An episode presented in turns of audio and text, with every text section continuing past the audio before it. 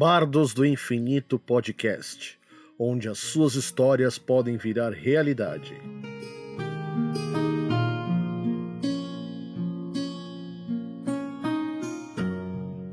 Boa noite, pessoal. Tudo bem com vocês? Espero que sim. Eu tô trazendo mais um episódio do Bardos do Infinito, desta vez um conto meu. Uh, Esquadrão Mítico Tupangers, dessa vez o capítulo 2. Eu sei que eu trouxe esse conto no capítulo 9, porém, eu vou trazer ele também para o capítulo 11. Eu vou alternar um conto meu e um conto de amigos. A partir do momento que os contos dos amigos acabarem, eu vou partir para contos apenas meu. Por isso, eu vou pedir para vocês, por gentileza, tão logo vocês queiram que os seus contos virem audiocontos, por gentileza, manda um e-mail para contato@animesphere.com.br ou até mesmo mande uma mensagem para mim via Telegram lá no grupo dos ouvintes do Animesphere, porque aí eu consigo saber quem está interessado que seus contos virem audiocontos, não é mesmo? Então, sem mais lenga-lenga, vamos para o nosso conto de hoje. Espero que gostem.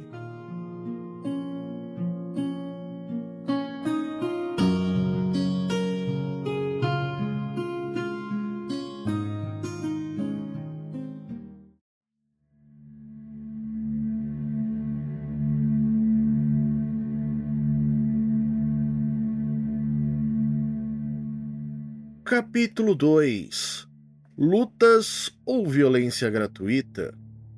Em São Paulo, no plano dos humanos. Assim que voltaram, cada um com os três tinha uma pedra preciosa, da qual eles sabiam apenas que era uma pedra azul, uma amarela e uma verde. O trio voltou no mesmo lugar e notaram que não demoraram muito. Na verdade, eles chegaram a ver a si mesmos desaparecerem do outro lado da rua viram também largas colunas de fumaça ao longo de tudo que conseguiam ver na avenida. O monstro parecia ter passado por toda ela e seguia sentindo aclimação, como se tivesse uma rota pré-determinada. Ao passo que segui, seguraram as pedras, elas foram ficando quentes, mas não a ponto de queimar, mas sim a fornecer um calor que fazia parte deles, algo que vinha de dentro. Vamos, Ada, Pedro, disse Fábio, empolgado com a situação. Quem morreu e te escolheu líder? Cara, acho que essa equipe tem que ser liderada por uma mulher, respondeu a Morena. Mas sim, precisamos ir e salvar essas pessoas do jeito que der. Vocês dois querem parar de brigar? Isso está claramente parecendo episódio das séries que eu assisto. Então temos que nos manter juntos para vencer, não importa o que aconteça, disparou Pedro seriamente. Tá achando que a gente se tornou algo parecido com aqueles caras coloridos que você vê, Pedro? perguntou Fábio. Não, eu tenho certeza que sim. Se os deuses brasileiros antigos nos escolheram nesse formato, o que você vai refutar, Fábio? Refutou o asiático. É, você tem razão, cara. Mas espero que não tenhamos que vestir aqueles colãs. Aquilo é muita vergonha alheia. E os três riram, correndo em seguida para a parte superior da ladeira onde eles tiveram uma boa visão do que havia acontecido enquanto estiveram fora. Porque para o tempo atual, eles não haviam perdido tempo. O monstro estava indo em direção à altura do metrô Brigadeiro, onde poderia ser escutado um barulho colossal. Um tanque de guerra havia sido convocado e estava pouco antes de uma das esquinas da avenida, e em seguida já disparou o primeiro tiro. Só a movimentação da bala fez as vitrines dos arredores quebrarem, mas o impacto nada fez contra o monstro. Correção fez sim. Fez com que ele urrasse com mais fúria ainda, corresse na direção do tanque e batesse nele com uma força descomunal, fazendo com que o veículo blindado explodisse e ecoasse um barulho ensurdecedor. Os três, vendo aquela cena de longe, entenderam do que se tratava era uma espécie de manequim desfigurado com uma pele que mais lembrava pedra depois de atingida pela lava. Seguraram suas pedras em suas mãos e, com o calor de suas mãos, ele, elas se desfizeram, envolveram os três, cada um com uma luz, conforme a cor que a pedra tinha. O pó de cada pedra se envolveu em cada um dos três, conforme seu escolhido. subindo dos pés à cabeça, e logo eles surgiram, implacáveis. Fábio havia assumido a forma de Tupan Blue, o líder da equipe.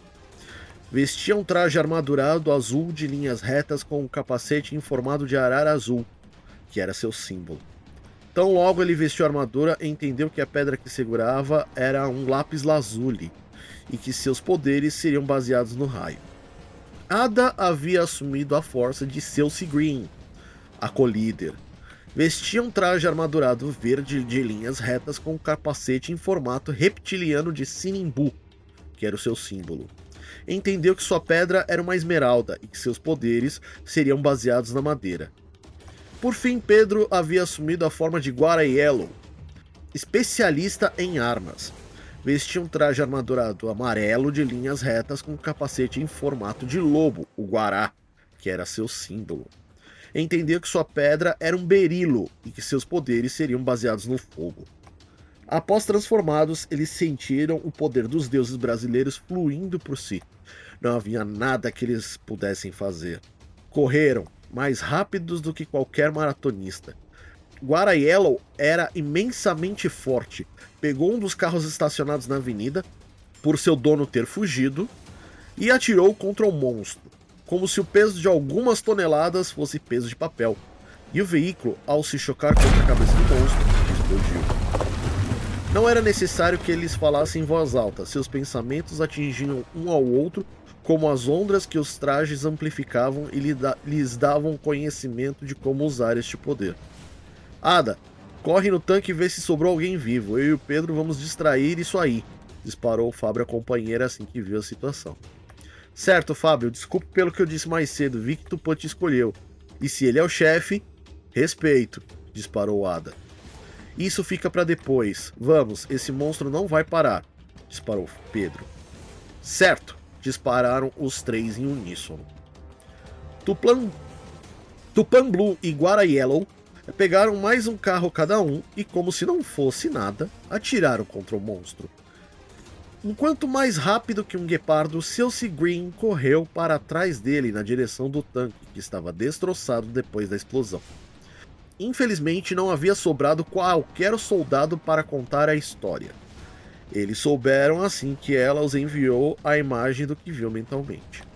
Merda! Vamos acabar com isso aí e depois entendemos o que acontece, disparou Pedro. Com um golpe de mão programado, os três sacaram do lado de suas pernas suas armas. Tupan Blue sacou uma militária, espada de cavalaria do exército, mas totalmente repaginada para os dias atuais. Celsi Green sacou um arco dobrável, pronta para disparar flechas de energia, e Guaraiello sacou uma bazuca. Os outros dois ficaram assustados com o tamanho da arma do amigo, mas aquilo era a chance de eles ganharem. De longe, Celsi Green disparava seus projéteis, que aos poucos iam arrumando a pontaria. E quando acertaram os, os dois olhos do monstro, o ramo de dor levou o que poderiam ser suas mãos, ao que poderia ser o seu rosto, e logo Tupamblu, vendo aquela brecha, correu e de seu traje surgiram asas que, os, que o fizeram voar, a atingir o monstro nas dobras do que seriam suas pernas. Guaraiello não perdeu a chance quando vista. Quando Tupan Blue passou voando por trás do monstro, rasgando as dobras do que seriam suas pernas, ele mirou no meio do peito e, quando o alvo inclinou para cair, recebeu um disparo no meio do peito o que fez com que as pernas se quebrassem mediante ao impacto. O rebote da arma foi bem sentido pelo agora Tupanger, mas viu que a sua arma fizera mais estrago do que o canhão do tanque. O peito do monstro estava amassado sem remédio. Do alto, Tupan Blue via que o impacto da arma tinha sido tamanho que havia arruinado todo o asfalto da esquina da Avenida Brigadeiro Luiz Antônio até o próximo do Shopping Paulista. O monstro tentou levantar-se, mas urrou novamente. Claro, viu que suas pernas estavam quebradas e o que poderia ser a rótula estava esmigalhada. Ele não conseguiria ficar de pé. Com o sexto sentido aguçado, Guaraiello, que era o especialista em armas, pediu aos companheiros: Fábio, Ada, venham aqui. E os dois foram. estavam relativamente longe e os três estavam perto uns dos outros. O que foi, Pedro? perguntou Ada. Sinto que podemos unir as nossas armas, explicou Pedro. Mas como? perguntou Fábio. Sem explicar, Pedro compartilhou a sensação que teve colocou sua bazuca à frente. Ada colocou o arco em cima e encaixou perfeitamente, já criando um arco voltaico. Fábio puxou a militária e colocou em cima do arco, e a arma assumiu a forma de uma espada reta, fazendo com que toda a composição das três armas brilhasse em dourado. Com Tupan Blue no centro, Celsi Green do lado direito e Guara Yellow do lado esquerdo, viram que a arma flutuava, ficava sozinha no ar. Foi quando a Ada teve o insight dessa vez. Fábio, coloca as duas mãos espalmadas na arma. Pedro, coloca a tua mão direita no ombro esquerdo do Fábio e a tua mão esquerda na ponta esquerda do meu arco. Eu vou fazer o contrário, colocar a minha mão esquerda no ombro direito dele, colocando a mão direita em cima da ponta direita do meu próprio arco. Os dois fizeram o que a amiga e a companheira pediu, e a arma começou a brilhar ainda mais forte. Fábio dispara. Carol! Depois de alguns segundos, Fábio. Fogo!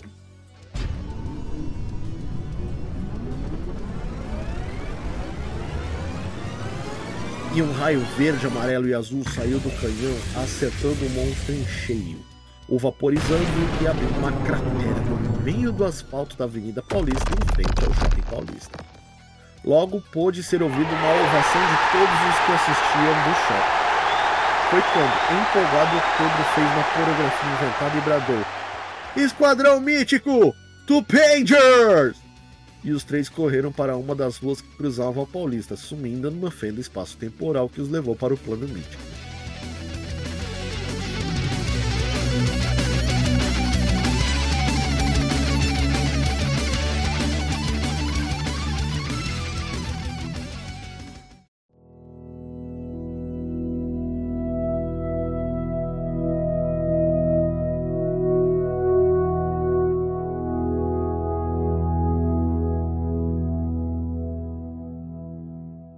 Enquanto isso, na floresta amazônica, no plano mítico.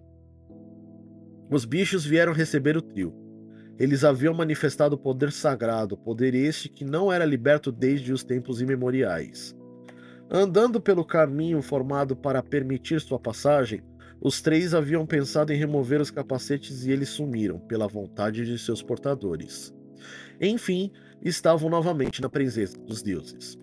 Logo chegou uma mulher, alta, cabelos negros reluzentes, olhos igualmente negros, pele avermelhada, quase cor de bronze, uma pintura vermelha abaixo dos olhos e ela trajava um manto diáfano, alvo, contrastando com sua pele morena. Seu corpo era escultural e ela não possuía uma única falha. Os garotos não perceberam nada, mas Ada, como a mais sensitiva dos três, percebeu que ela era muito mais do que os olhos comuns podiam ver. Ela era a escolhida dos deuses para liderá-los, mas não em batalha, mas para assessorá-los, administrá-los. Logo, os três ajoelharam-se perante sua presença e esperaram com que ela falasse. E, com uma voz melodiosa, dirigiu-se aos três. Sejam bem-vindos de volta, nobres guardiães. O mundo agradece por vocês terem derrotado aquela abominação, porém tenham ciência, ele é apenas o primeiro. Perdoem delicadeza, ó escolhida, mas já fazíamos ideia. Ele foi derrotado por nós três com extrema facilidade. O exército não conseguiu fazer nada enquanto nós conseguimos. Você não foi indelicada, Ada, muito pelo contrário. Agradeço a sinceridade. Os deuses me criaram para guiar vocês. Serei sua salvaguarda neste plano mítico. Ajudarei vocês no que puder e peço que façam o mesmo por mim. Os três concordaram em uníssono. Outra coisa que eles também concordaram, mesmo antes de Aira dizer a eles: era apenas o começo.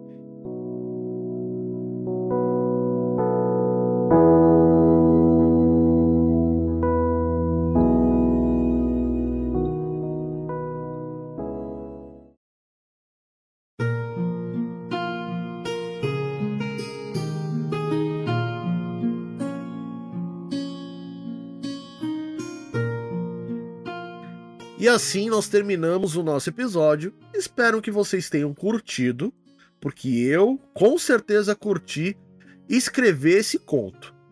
Então, agradeço de coração todos vocês que ouviram até aqui. Peço que vocês, se possível for, ajudar com o sistema de patronato do Animesphere, por enquanto contando apenas com o Padrim, né, com a queda do, do PicPay. Eu vou arrumar outros modos de conseguir é, estruturas de patronato para que vocês possam nos ajudar na medida do possível, é claro. E também nós temos a nossa chave Pix, que é o e-mail contato@animesphere.com.br, ok? Espero que possamos nos ver o quanto antes possível. Muito obrigado e até o próximo episódio.